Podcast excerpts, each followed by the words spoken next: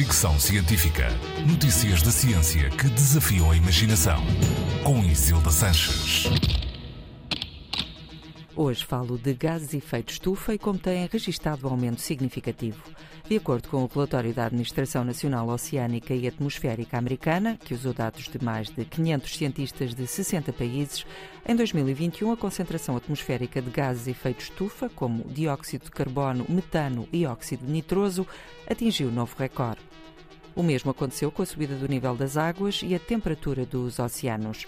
Este aumento ocorre depois de ter sido registada uma redução das emissões de combustíveis fósseis no ano anterior, devido à desaceleração provocada pela pandemia.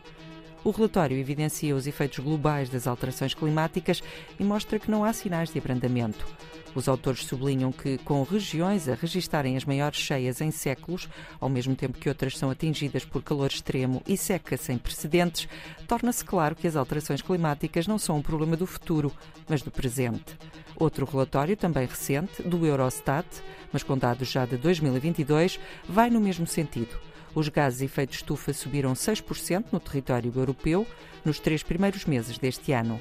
As maiores subidas registaram-se na Bulgária, Malta e Irlanda, mas Portugal surge em sétimo lugar com uma subida de 15%.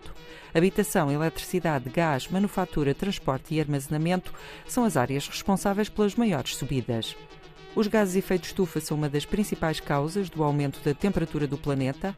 O aumento da sua concentração na atmosfera favorece claramente as alterações climáticas. Fricção científica.